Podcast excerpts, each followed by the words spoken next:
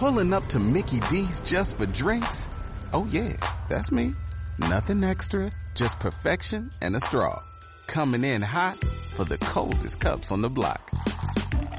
Because there are drinks. Then there are drinks from McDonald's. Mix things up with any size lemonade or sweet tea for $1.49. Perfect with our classic fries. Price and participation may vary. Cannot be combined with any other offer. Ba da ba ba ba. Bienvenidos a un episodio más de Cimedia Podcast, un podcast traído a ustedes por Cimedia Studios. Yo soy Jesús Núñez y antes de comenzar quiero agradecer a Umbral Escuela de Negocios por permitirnos estas instalaciones para grabar y para otras cositas más que vamos a platicar de ellas más adelante. Ah, ok, esta me asustaste. Antes de comenzar, quiero decirles con quién estoy, porque estoy con alguien que yo creo que es medio bipolar, porque tiene varias, tiene varias personalidades. Es, es como el de, el de Split, el, el que tiene muchas personalidades y, y cambia cada rato. Como un desorden de personalidad Ajá, o porque algo. ha hecho teatro, ha hecho locución comercial. eh, Sí. Si no saben, es la voz de BMW, del ejército mexicano de, Sí, de un sexenio. ratote. Este, Panaderías El Globo. Y donde yo creo que ustedes lo van a conocer más es en.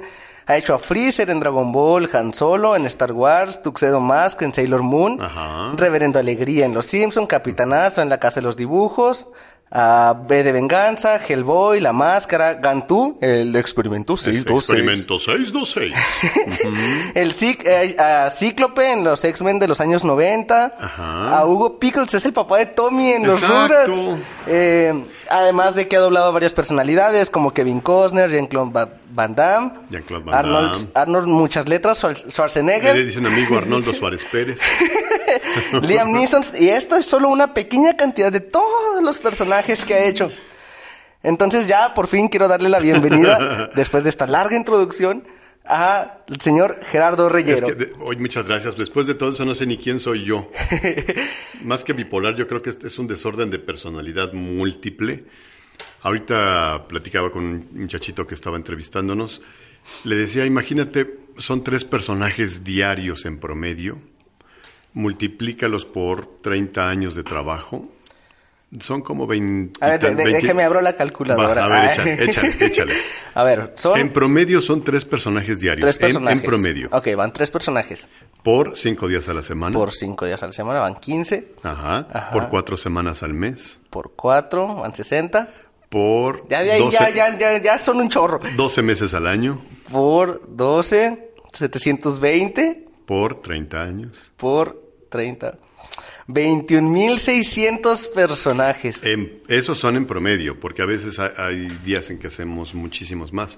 Esta misma semana hice nueve personajes en un solo día solamente. Esta semana. Ajá. La semana pasada, perdón, la semana pasada, porque esta semana hemos estado aquí en Ciudad Juárez. Pero la semana pasada, solamente un día, nueve, nueve personajes en un solo día. ¡Wow! Son un chorro. Sí. ¿Y cómo, cómo puedes, eh, cómo, cómo le das esa personalidad a cada uno? ¿Cómo es que no te confundes con cada personaje? Nosotros jugamos en doblaje mucho a decir, es la voz 49 de galán rubio o de galán negrito o de... No, Ajá. haces... Ya después de tanto tiempo tienes una técnica que utilizas que es qué voz le queda para galán, qué voz utilizas para hacer al papá regañón o al villano o al, que vayas a hacer. Eh, solamente lo que vas cambiando es la intención. La voz es la misma, pero vas cambiando la intención. Digamos, si es eh, Kevin Costner, pues es voz galán, pero si es Liam Neeson, también es voz galán. ¿Cuál es la diferencia entre uno y otro? Que Kevin Costner, la voz va- tiene que ser más abierta. O sea, si yo estuviera aquí te diría, no sé, ese letrero que dice, favor de mantener la puerta cerrada. Ese sería Kevin Costner. Pero si fuera Liam Neeson diría él, favor de mantener la puerta cerrada. Es mucho más aire. Uno con el otro es el mismo registro, pero con diferente resonador y dif- intención diferente. Son, es lo único que haces, le das un plus a cada, a cada personaje, cada actor. Todo esto que está explicando aquí Gerardo es la razón por la que vino aquí a Ciudad Juárez, porque ahorita está impartiendo un taller de doblaje Exacto. en donde, bueno, cuéntanos, ¿qué es lo que se ve en el taller de doblaje? Mira, este es un taller básicamente de iniciación al doblaje. Eh, a mí siempre les digo que me falta tiempo. Yo podría, este taller lo podríamos dar tranquilamente en un año, ¿no? Si lo viéramos despacito. Porque empezamos viendo lo que es eh, las cuestiones básicas técnicas para poder hacer un buen doblaje, que son la respiración, la dicción, la articulación.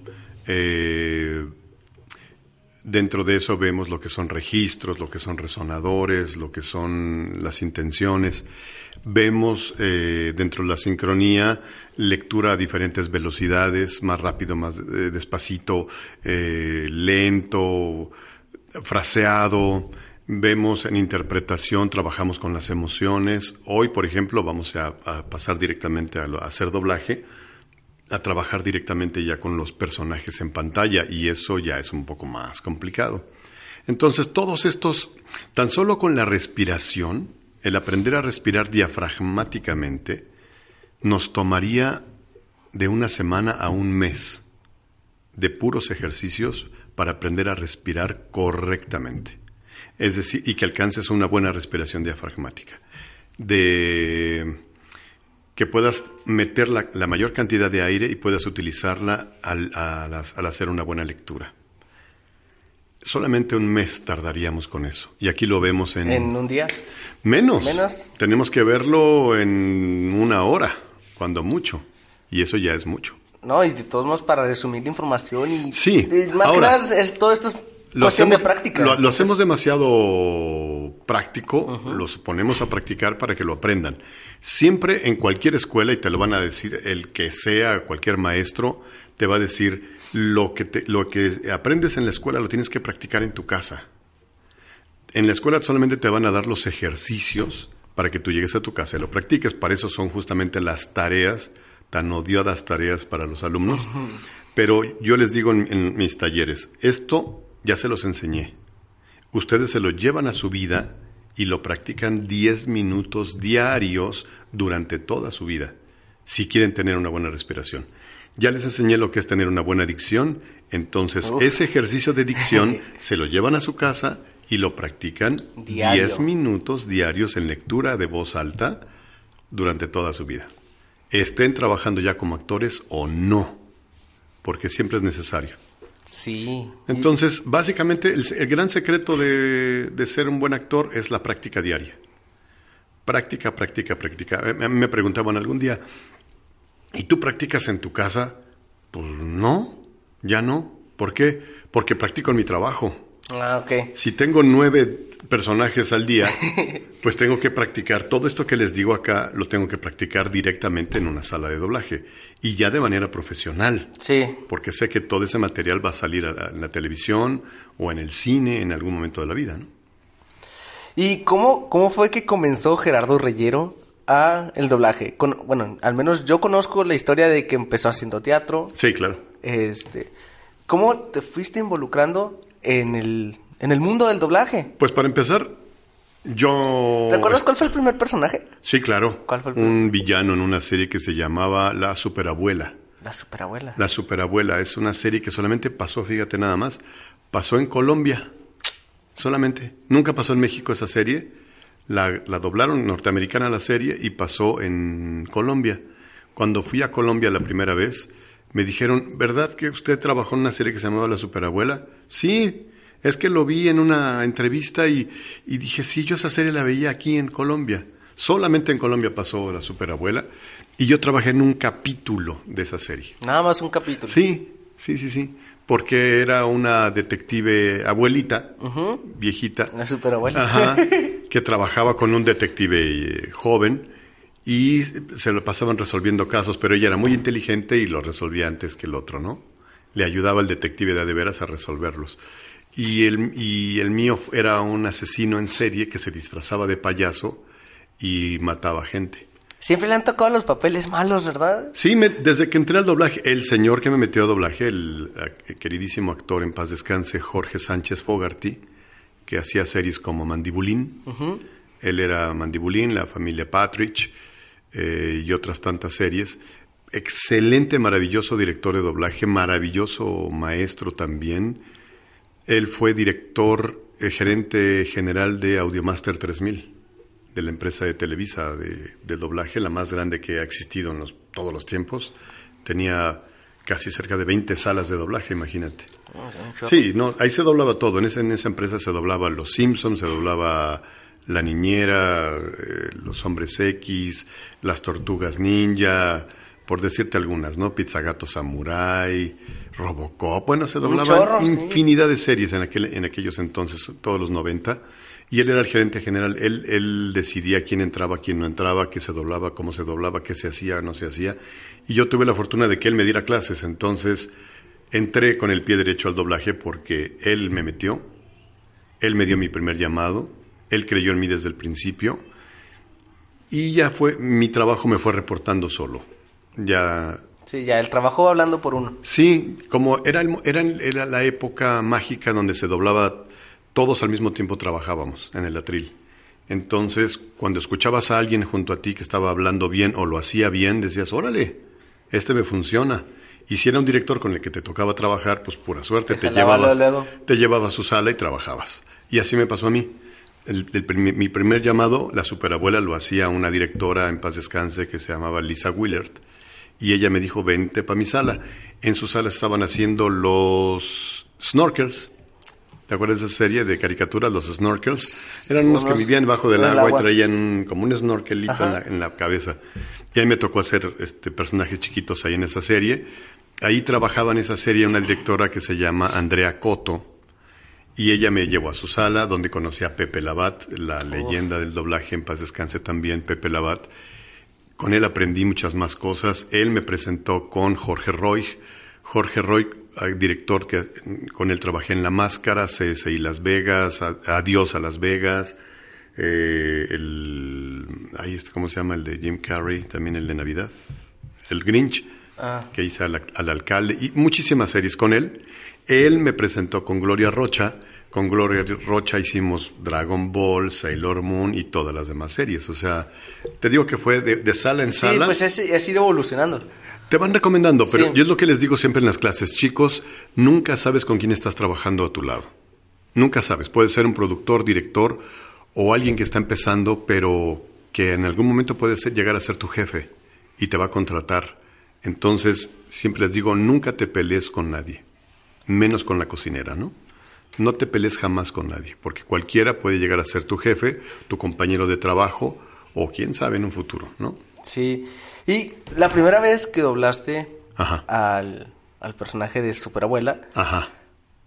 ¿cómo controlaste los nervios? Porque imagino que al ser el primer personaje, al tener a un director, bueno, no sé, Sabes que yo nunca, nunca me han, nunca he tenido nervios. ¿No? para- no, no. Siempre, y lo digo también en mis clases, sentirte nervioso o ansioso es porque le tienes miedo a algo. Detrás de la ansiedad y del nervio está el miedo. ok. Y si vas a tener miedo, tienes que preguntarte, ¿a qué le tengo miedo? Y la respuesta siempre es, le tengo miedo a hacerlo mal. Sí. Ok. Si tienes miedo a hacerlo mal, si lo haces mal, ¿qué puede pasar si lo haces mal? Se van a burlar de ti. Ajá. Va. Se van a burlar de ti. Van a decir que eres un tonto, un estúpido, un idiota y palabras más fuertes. ¿Le tienes miedo a que se burlen de ti? Pues a lo que dicen los demás, tal vez. Ah, entonces tienes que poner atención en si vas a hacer las cosas para los demás o para ti mismo. Ok. Si tienes miedo de lo que digan los demás y le tienes miedo a la burla de los demás, no te dediques a la actuación. Ok. Porque tu trabajo siempre va a estar expuesto a la burla de los demás. Sí. De hecho, los actores trabajamos con la burla de los demás. Los actores hacemos el ridículo todos los días. Yo les digo, les digo mi primera presentación cuando tengo una clase, les digo, bienvenidos al mundo donde nos van a pagar por hacer el ridículo. Y entre mejor hagas el ridículo, Más mejor te, van a pagar. Nadie en su sano juicio se para diciendo, yo soy Freezer, el emperador del universo. Porque van a decir, es un idiota, estás loco, ¿cómo? O sea, para empezar, no hay ningún emperador del universo y, y no sé si existan los aliens o no existan y tú eres un alien o no, o qué cosa eres. No, soy el guerrero más poderoso del universo. Pues es un, estás haciendo el ridículo. Sí. Pero si lo haces bien, te van a pagar bien. Y te van a reconocer por eso. Sí. Te van a invitar a lugares, te van a tratar como estrella, vas a convivir con gente, te van a admirar, te van a pedir el autógrafo y la, la, la. Entre mejor hagas tu trabajo. Hacer tu trabajo significa hacer bien el ridículo. ¿Quieres hacer el ridículo bien? Practica, entrena, prepárate, toma clases de actuación para saber cómo hacer el ridículo de manera correcta. Cuando yo me paré en el, en el micrófono la primera vez, yo ya había estudiado tres años de actuación, ya había hecho teatro, ya había hecho radio y estaba aprendiendo a hacer doblaje. Ya había tomado ocho clases, cada clase de cuatro horas, o sea, 32 horas efectivas, de pasar al, al- al- a doblar. Entonces, cuando yo llegué al- al- a mi llamado, fue, pues voy a hacer lo mismo que acabo de hacer Ya hace ocho días. Sí, claro. Bueno, ni ocho días. Yo terminé un sábado, el lunes ya estaba trabajando. Entonces dije, lo que hiciste el sábado, hazlo aquí. Entonces yo llegué, ¿qué tengo que hacer? Poner esa, esto, estas letras, estas frases en la boca de ese señor. Ok, va. Y lo puse. Y así me preguntó Lisa, ¿no te da miedo? "Mm, No. Es que te siento muy seguro. Pues sí. Sí, sí, porque sé que me van a pedir hablar, leer bien y actuar. Y la- todas estas cosas me encantan. Ver la televisión me fascina. Leer me encanta. Interpretar, mm, bueno, es mi pasión. Entonces, ¿por qué voy a estar nervioso? Y hasta la fecha, ¿eh? O sea, me dicen, mañana tienes llamado un estelar, va a ser a Liam Neeson. Ah, pues voy y lo hago. Como si nada. Pues sí, además, más allá de nervio, el nervio puede ser y la ansiedad puede ser de ya quiero hacerlo, ya, ya, déjenme hacerlo, déjenme verlo, ya, quiero estar sentado o parado, pero doblándolo, ya, ya quiero hacerlo. Es más la ansiedad por trabajar que por no, ¿qué tal si me sale mal? Pues si me sale mal lo repito. Sí. ¿No? es ventajas de las grabaciones. Hace un rato estabas, por ejemplo, empezando este podcast y, y- y decía, chin, ya me equivoqué. Va de nuevo, lo vamos a... ¿No? Sí. O sea, me equivoco. ¿Empezamos lo hacemos, otra lo vez? hacemos de nuevo. ¿Cuál es el problema? Si no hay tiempo, no lo hacemos hoy, lo hacemos mañana o cuando se tenga que hacer, pero lo hacemos. Entonces, yo lo que les digo a mis alumnos siempre es cero nervios, cero ansiedad. En este, sobre todo en los talleres, nada está bien, nada está mal. Finalmente tú lo vas a hacer porque te gusta hacerlo. Si el otro lo critica, es bronca del otro. Si al otro le gustó o no le gustó, es tu problema, hermano. Yo lo disfruté, yo lo hice con la mejor de las intenciones. Si tú no quieres a Gerardo Reyero, quieres a otro actor en ese papel, pues está bien, pero ¿qué crees? Que ya lo hice yo. Sí. El día que tú seas productor, pues paga tu película y paga la producción y paga la dirección del doblaje y paga todo y contratas a ese otro actor y punto.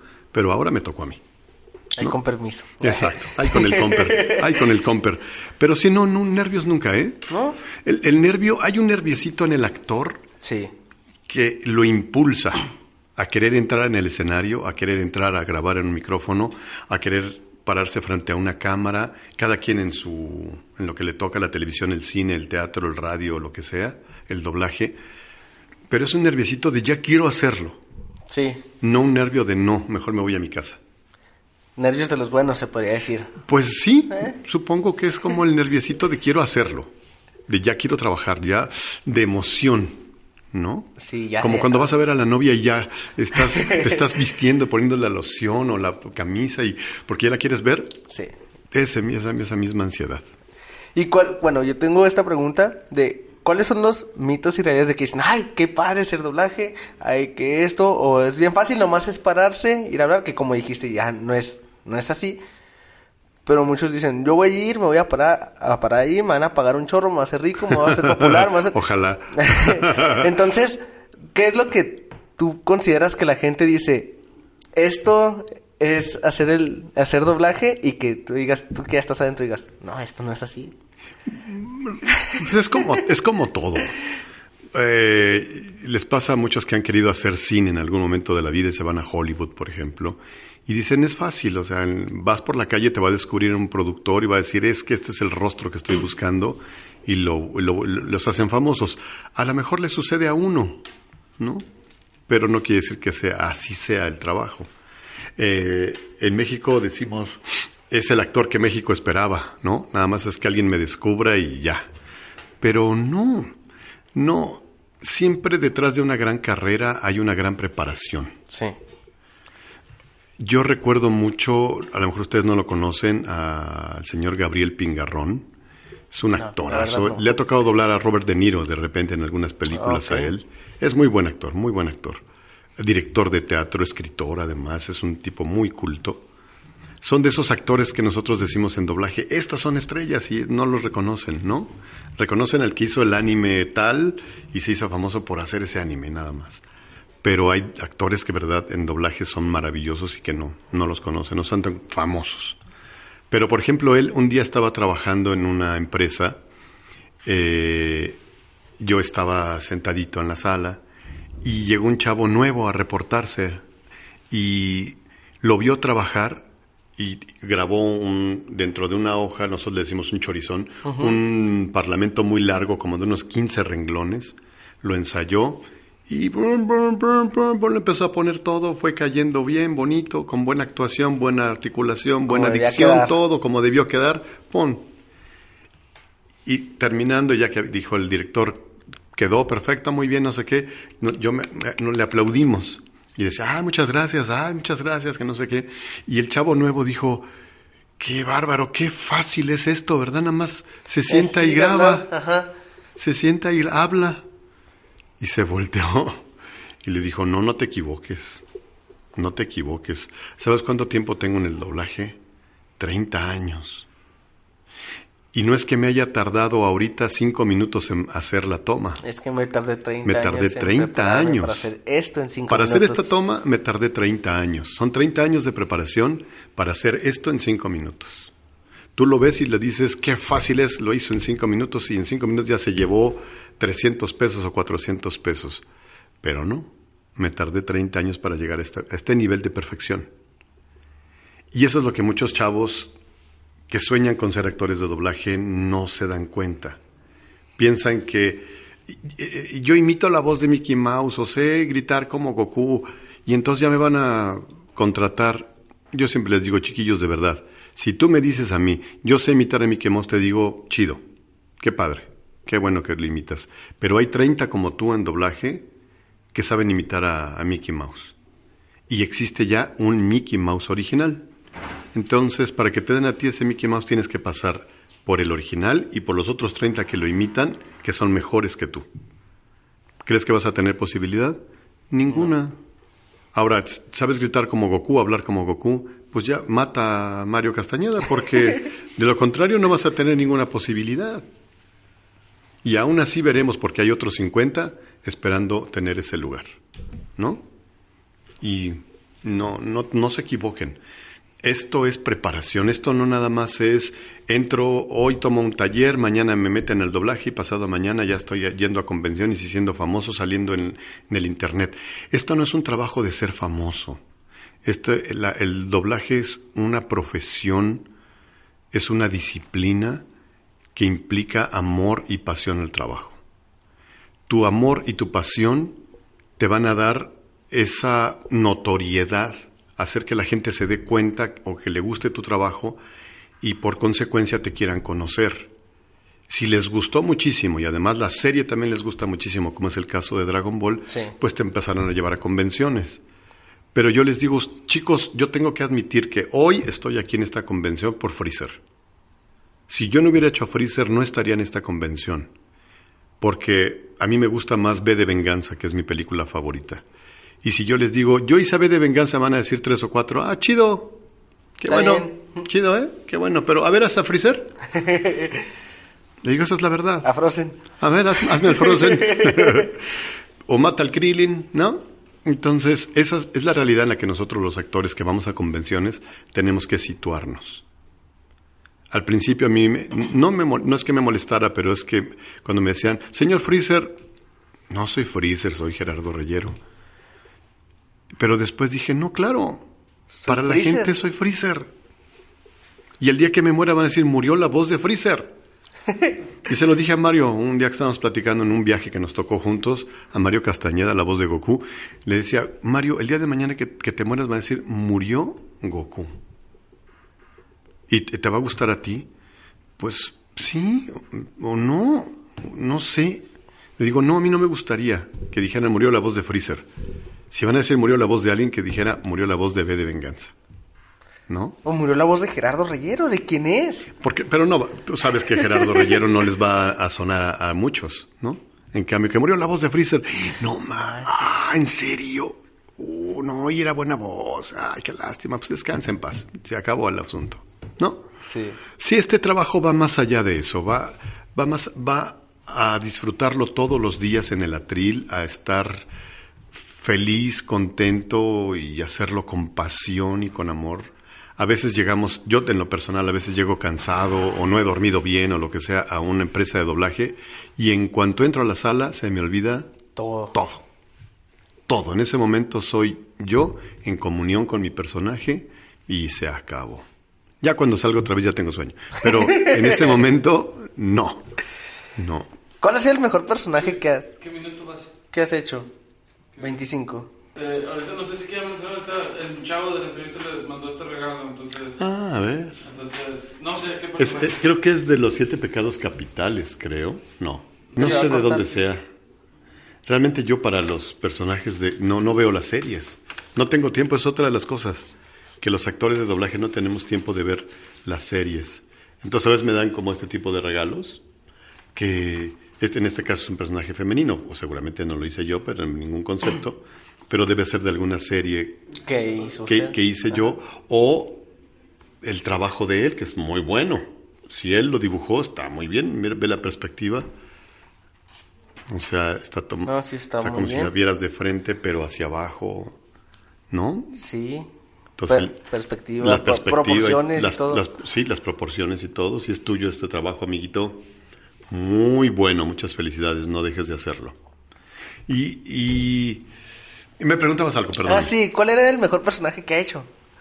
O sea, el que a usted le haya llenado más. Ah, bueno, por ejemplo, B de Venganza. Ven Venganza es, Es su punto personaje favorito. Sí, Ajá. mi favorito de favoritos. Pero ha habido otros que me gustan mucho como Nicolas Cage en Adiós a Las Vegas. Eh, o este hombre que se llama Ray Fiennes o Ralph Fiennes que le llaman también algunos, Ralph Fiennes. No saben cómo pronunciar su apellido todavía. Este haciendo el Gran Hotel Budapest. Ese tipo de personajes a mí me encantan porque me implican un, un reto muy fuerte. Eh, El otro día me preguntaban, ¿cómo, ¿cómo hacer hablar a B de venganza que parezca británico? Pues es que tiene que parecer británico, Británico. tiene que sonar con toda esta... Se tiene que oír elegante, intelectual, valiente, rebelde, eh, este dueño de la situación, pero al mismo tiempo con toda esa ira contenida, con toda ese deseo de venganza y deseo de acabar con lo que está establecido. Es muchísimas cosas al mismo tiempo y hay que trabajarlo internamente para que salga.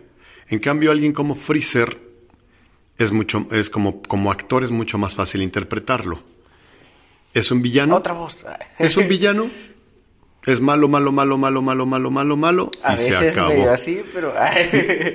Así lo dibuja incluso Akira Toriyama, que me lo han criticado mucho. Un día en una convención me, me dije, preguntas chicos, y me dice uno, ¿cuándo va a dejar de hacer a Freezer tan maricón? Y le dije, pues eso pregúntaselo a Akira Toriyama. El día que Akira Toriyama lo deje de dibujar tan maricón, yo lo dejaré de hacer así.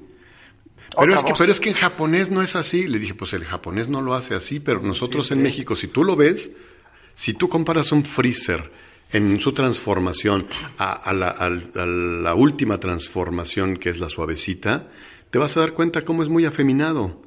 Incluso cuando lo dibujan, cruza la piernita y voltea y es berrinchudita y, y así es Freezer. ¿No? Creo que en, en Estados Unidos me estaban diciendo que una de las transformaciones de Freezer la hace una mujer. A ese nivel. Entonces, le digo, no vamos a hacerlo tanto en México, pero sí le damos un dejo. Ese toquecito. Sí, sin que, sin que se oiga así toda así. No, pero sí que tenga ese. ¿Y crees tú que vas a poder acabar conmigo, maldito insecto? Que se oiga entre ese refinamiento casi femenino, ¿no? Que de de ser tan elegante pasa a ser refinado, afeminado. Eso, pero tiene que ser muy suavecito, muy suavecito, para que a la gente, a algunos les molesta, pero pues ni modo, así es Freezer. ¿Así lo hicieron? Así lo hicimos. ¿Cuál es la diferencia o, o el reto? O no sé, no sé cómo poner esto, pero entre doblar a un a una caricatura, a un personaje, a, a una persona real, como lo es Como un live action. como- ajá. ¿Cuál es la diferencia o en qué en qué se no sé si alguno tenga más eh, complejidad que el otro? Sí, o- todos, o sea- todos tienen su lado complejo. Ah, ok, no, sí. Pero- Dentro, de, dentro del dibujo animado, el anime es como lo más complejo. El Porque- anime. Sí, doblar anime es lo más complejo porque viene de una idiosincrasia y una cultura donde el, el japonés casi habla gritado, ¿no? Para ellos todo es... Entonces, ¿cómo lo, ¿cómo lo pasas al español para que case con el movimiento de, de los, del la personaje? boca, ajá. Lo tienes que hacer con la misma fuerza, intención. Para un actor que no sabe, si tú lo oyes hablando así, por ejemplo, Freezer, que hablar, Freezer en, en japonesa es mucho... Si tú te vas con ese mismo... Como actor te vas con el japonés, lo, lo- lo empezarías a decir, ¡Ah, yo soy Freezer y voy a acabar contigo! ¡Te voy a matar, maldito terrícola! pero ya no, no da lo mismo en español. Sí. En cambio, tú le pones la misma emoción, pero con otra, otra intención más latina, más, la, más, como le llamamos nosotros, más tropicalizado. Y entonces dirá, voy a acabar contigo, maldito terrícola. Es la, es la misma fuerza, Sí. pero con otra voz, Con una intención, con una, otro- una un, un- más cercano a nosotros, más Sí. algo que puedas entender tú siendo mexicano o tú siendo argentino o tú siendo chileno, que digas esto es más cercano a mí, ¿no? Solamente el que sabe japonés nos dice es que yo prefiero verla en japonés, pues adelante, adelante y disfrútala, ¿eh? Nosotros solamente lo ponemos en español para la gente que quiere verlo que en, español. sí. Nunca pensamos en la gente que quiere verlo en japonés porque pues, Ya lo tienen. pues ya está en japonés, ¿no? Y siempre está esta persona que dice, ah, ve las cosas en su idioma original. no lo veas en español, Exacto. no veas... Y es totalmente respetable. Sí, es ¿eh? totalmente válido. Totalmente válido y respetable. Yo solamente con quien me, a mí, con los que yo me llego a molestar es con compañeros que están dentro del medio. Directores o actores que a veces compartimos, no voy a decir nombres, pero dicen, no, yo no, yo no lo veo en, en español. Y se me abren los ojos como plato si tú lo y estás digo, grabando. pues si tú lo grabaste. Tan malo quedó que no lo quieres ni ver. No, yo sí, yo soy de los que ve mi trabajo en español y me, me juzgo. Sí. Y digo, para la próxima eso no lo hagas así. Fíjate en esto, cuida más esto, cuida más esto más. Porque todos los La días estamos... Claro, todos los días estamos aprendiendo. No que me latigue diciendo, eres un imbécil, que es todo que... No, no, no, al contrario. Felicidades, te quedó precioso, pero puedes mejorar esto, puedes mejorar aquello, si quieres. Y si no, pues síguete haciendo pato, ¿no? Pero creo que, que en, en la vida no nos podemos detener y quedarnos en una caja de confort, sino buscar siempre mejorar, mejorar. Siempre mejorarte a ti mismo, no contra los demás, sino mejorarte a ti mismo todos los días, ser mejor persona tú mismo. Sí, claro, la verdadera competencia. Sí, contra ti mismo, ¿no? Siento yo, eso es. Entonces yo sí soy de los que ve cosas en español, las disfruto en español y me encanta. Sí, sí. Y, Y, y si te no quiere hacerlo. Sí, sí te gustaba escucharte las primeras veces que grabaste, porque Me- ves que hay mucha gente Sí, que dice, no, es que... Sí, yo grabé, pero no me gusta. Me pasa a mí, por ejemplo, que me... me... Me, me gusta grabar, me gusta hacer cosas, pero a la hora de escucharme no me gusta. Ya no. Ajá. No, yo sí, yo desde el principio. Me gustaba escucharme, pero me criticaba. Sí. Reconozco que al principio me, me criticaba y duro, decía, ay, te oyes bien verde. He oído cosas mías, yo, ay, mías no, de los no- 90 que no dices, tienes- ay, Gerardito. Pero fíjate que hay otras cosas que no. Estaba oyendo el otro día una serie que se llama El Fantasma 2040 o Fantasma 2040. Me pasaron un, un link de YouTube y lo, lo vi. Y dije, wow, es son de las primeras cosas que hice, el Fantasma 2040. Hace muchísimos años, estoy hablando de 1992, 93. La máscara es del 96. Sí. Yo tenía, Apenas estaban haciendo yo. yo, tenía, yo tenía seis años en doblaje. seis, siete años iba a cumplir en el doblaje. Y la veo y digo, wow, de verdad mis respetos para ti por haberte atrevido a hacer ese personaje. No sé si me atrevería a hacerlo ahora, Ajá. pero wow, qué bien te quedó. Me, me lo felicito y me, me encanta verla. Sí. Y la otra vez estaba viendo que anunciaba, así como Gerardo hace sus talleres, también otros actores de doblaje tienen sus talleres. Ajá. Estaba viendo el anuncio de Memo Ponte de un taller de doblaje. Ajá. Y en los comentarios vi un uno que decía, eh, ¿para qué tomo ese curso? Mejor me hago youtuber, mejor me hago famosillo. Ajá. Y, Me van a y llamar. me, me hablan de una película o me hablan de algo así. Pues ojalá. Entonces, ¿no? ¿qué opinas de los Star Talents? O sea, Mira, ¿qué crees? Porque mucha gente les da duro y tupido. Por ejemplo, ahora que traen con Luisito Comunica que va a ser Sonic. ajá. Este, que Sí, dicen, o- o hay unos que dicen, sí, está, está bien, o a ver cómo le sale, que es lo más justo, vamos a ver cómo le sale, si le sale bien, pues, que bien, si no, pues ya le damos la, la crítica bien. Yo nunca he pensado mal de ellos. Digo, finalmente el dueño del producto, el dueño del material que se va a doblar es el que decide porque él invierte su dinero, ¿no? Y si él quiere a Luisito Comunica o quien, a quien quiera al frente de su proyecto, pues puede hacerlo. Si quiere meter a su mamá, pues puede meter a su mamá, si él quiere, ¿no? Porque él está pagando, finalmente. Ahora, ah, a mí lo que no se me hace justo es que si ellos se tardan en hacer un personaje una semana o semana y media, y un actor de doblaje se tarda medio día o dos o tres horas en hacer el mismo personaje, el actor de doblaje gane 50 o 70 u 80 veces menos que el Star Talent. Eso no se- es lo único que no se me hace justo. Sí. O nos pagas lo mismo, o le pagas menos a él porque se tardó semana y media. ¿Por qué vas a pagar a mí 80 veces menos de lo que gana él? Que es lo que decíamos, no él- tiene los 30 años de preparación. No, no tiene. Y no porque me va a dar publicidad. Ah, pues está bien que te dé publicidad, pero hasta, hasta la fecha, que yo sepa, no ha habido un Star Talent que llene una sala de cine porque está doblando a tal o cual personaje. Sin embargo, sí he visto salas de cine llenas porque está bien doblada la película. Haya sido quien haya sido el que lo haya hecho, está bien doblada y la gente va a verla. Y si no está bien doblada, la gente no la ve. No le gusta. No, la, no llena las salas como debería. Sí es un, tiene su éxito medianamente, pero no, no pasa nada. El Rey León hace, hace cuántos años fue un hitazo de ventas y de todo, y ahora este Rey León, y me tocó trabajar a mí ahí. Bueno, no. ¿O sí? Espérame. No, hice prueba, no trabajé. Ah, ok. Trabajé en el, en el libro de la Sí, selva. le decir, ¿en cuál? No, hice prueba para hacer a Mufasa. ¿A Mufasa? A Mufasa.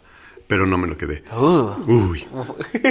Y este, pero la gente no fue al cine, ¿no? O sea, dije, ah, está chida, pero pues algo le falta. Si realmente pensáramos en qué le faltó, doblaje. En que el doblaje estuviera vivo. sí. El, algo que no acaban de entender los clientes es que el doblaje hace vivo a algo que no está vivo. Porque en el Rey León son animaciones por computadora, por lo que sea, Sí. bien hechas y la la la, pero son animaciones. animación. Y nos vas a hacer creer que un león habla. Entonces, para que me hagas creer que el león habla, debe tener la fuerza de un león. Sí. Pero si todo lo hablas así nada más, pues no, no pasa absolutamente. Soy el malo, soy el bueno, soy el otro. Todos hablan igual, Sí. entonces no pasa absolutamente nada. No, no, no. Pero es, es la- si me preguntas por alguna molestia contra un Star Talent, lo único que diría es, págame lo mismo, Sí, claro. págame lo mismo. Yo tuve la, la experiencia cuando hicimos la- los pingüinos de papá que hicimos el tráiler y, y pusieron a, a, Es la de Jim Carrey, ¿verdad? a de Jim Carrey, Sí, sí, sí. Los Pingüinos de Papá. Y me hablaron para decirme, el cliente quiere a todos los que han doblado a Jim Carrey haciendo el tráiler. Ok. Ya que estén doblados los trailers, él los va a ver y va a decir, Este se queda". es el que se queda. Entonces llamaron a Eugenio Derbez, llamaron a Mario Castañeda y me llamaron a mí. Ya no pudieron llamar a este hombre, ay, se me fue su nombre ahorita, José, ah, bueno, José Carlos Moreno, José Carlos Moreno que había hecho eh, Ace Ventura. Ya no lo pudieron llamar, entonces fuimos nosotros tres y me dijo, honestamente, yo creo que van a escoger a Derbez, ¿eh? Eso es lo que te puedo decir. Hazlo tú, pero honestamente van a escoger a Derbez. Eh, Tú tienes, el que menos posibilidades tiene de quedarse eres tú. Si no se queda Derbez, se queda Mario Castañeda. Pero tú no. Pero tú no. Hazlo de todos modos. Así me dijo el director, bueno, el productor Sí. en ese momento. Dije, ah, pues, está chido. Me quedo con el personaje. Ándele. Oye, ¿cuánto vas a cobrar lo que le ibas a pagar a Derbez? No, ¿cómo crees? ¿Cómo crees? No te puedo pagar. Lo que le ibas a pagar a Derbez. ¿Cuánto le ibas a pagar? No, bueno, pues es que eh, si era Derbez, pues es que no había un presupuesto. Pues dile a tu cliente que no escoge a Derbez, pero pues quiero, si no lo mismo, algo parecido. Porque lo va a hacer yo. y si claro. no, que se lo dé a Derbez. De verdad, yo no tengo ningún problema. Jim Carrey no es mío. Los yo como actor de doblaje pienso que los personajes no son nuestra propiedad. Si el día de mañana Freezer lo, ha- lo hace alguien más, que lo haga alguien más. Si a la gente le gusta o no le gusta es cosa de ellos. Y si no le compran ahora Dragon Ball porque lo hace otro, pues que no lo compren. Pero ni más rico ni más pobre. No, por favor, ese claro. ¿Qué es lo que cobro? Sí. Pues tuvo que Aflojar. aflojar. bueno, señor Jardo, muchas gracias No, por venir a platicar. Se nos acabó el tiempo. Ah. Tenemos, teníamos el tiempo encima. Eh, muchas gracias. Este, anuncien el taller de doblaje para. Pues aquí Lo estamos. más en- seguro en es un- que, lo más un- seguro es que vaya a haber otro Sí. en próximos años. e igual con Gerardo. Cualquier actor de doblaje que traiga, nada más eh, eh, infórmense que, que, que tenga verdaderamente una didáctica, es decir, que tenga bien estructurado el, el taller. Porque si no, entonces los talleres se convierten en que venga un actor y los, los, eh, los chavos solamente pasen a doblar monitos y Ya. y ya. Y no. Si realmente estás preocupado porque aprendan, hay que enseñarles con didáctica, enseñarles a que respiren, enseñarles a que cómo interpretar un personaje, cómo cambiar de un, de un personaje a otro, cómo caracterizarlos. Que realmente se preocupen. Hay compañeros muy buenos que tienen de verdad muy buenos talleres y ojalá chicos, ustedes infórmense antes, no nada más porque hizo a tal personaje o tiene a tal otro de anime, no, no, no, investiguen realmente sobre ese actor, qué personajes ha hecho y si él verdaderamente ha aplicado a su trabajo lo que él les va a enseñar. Infórmense muy bien de eso.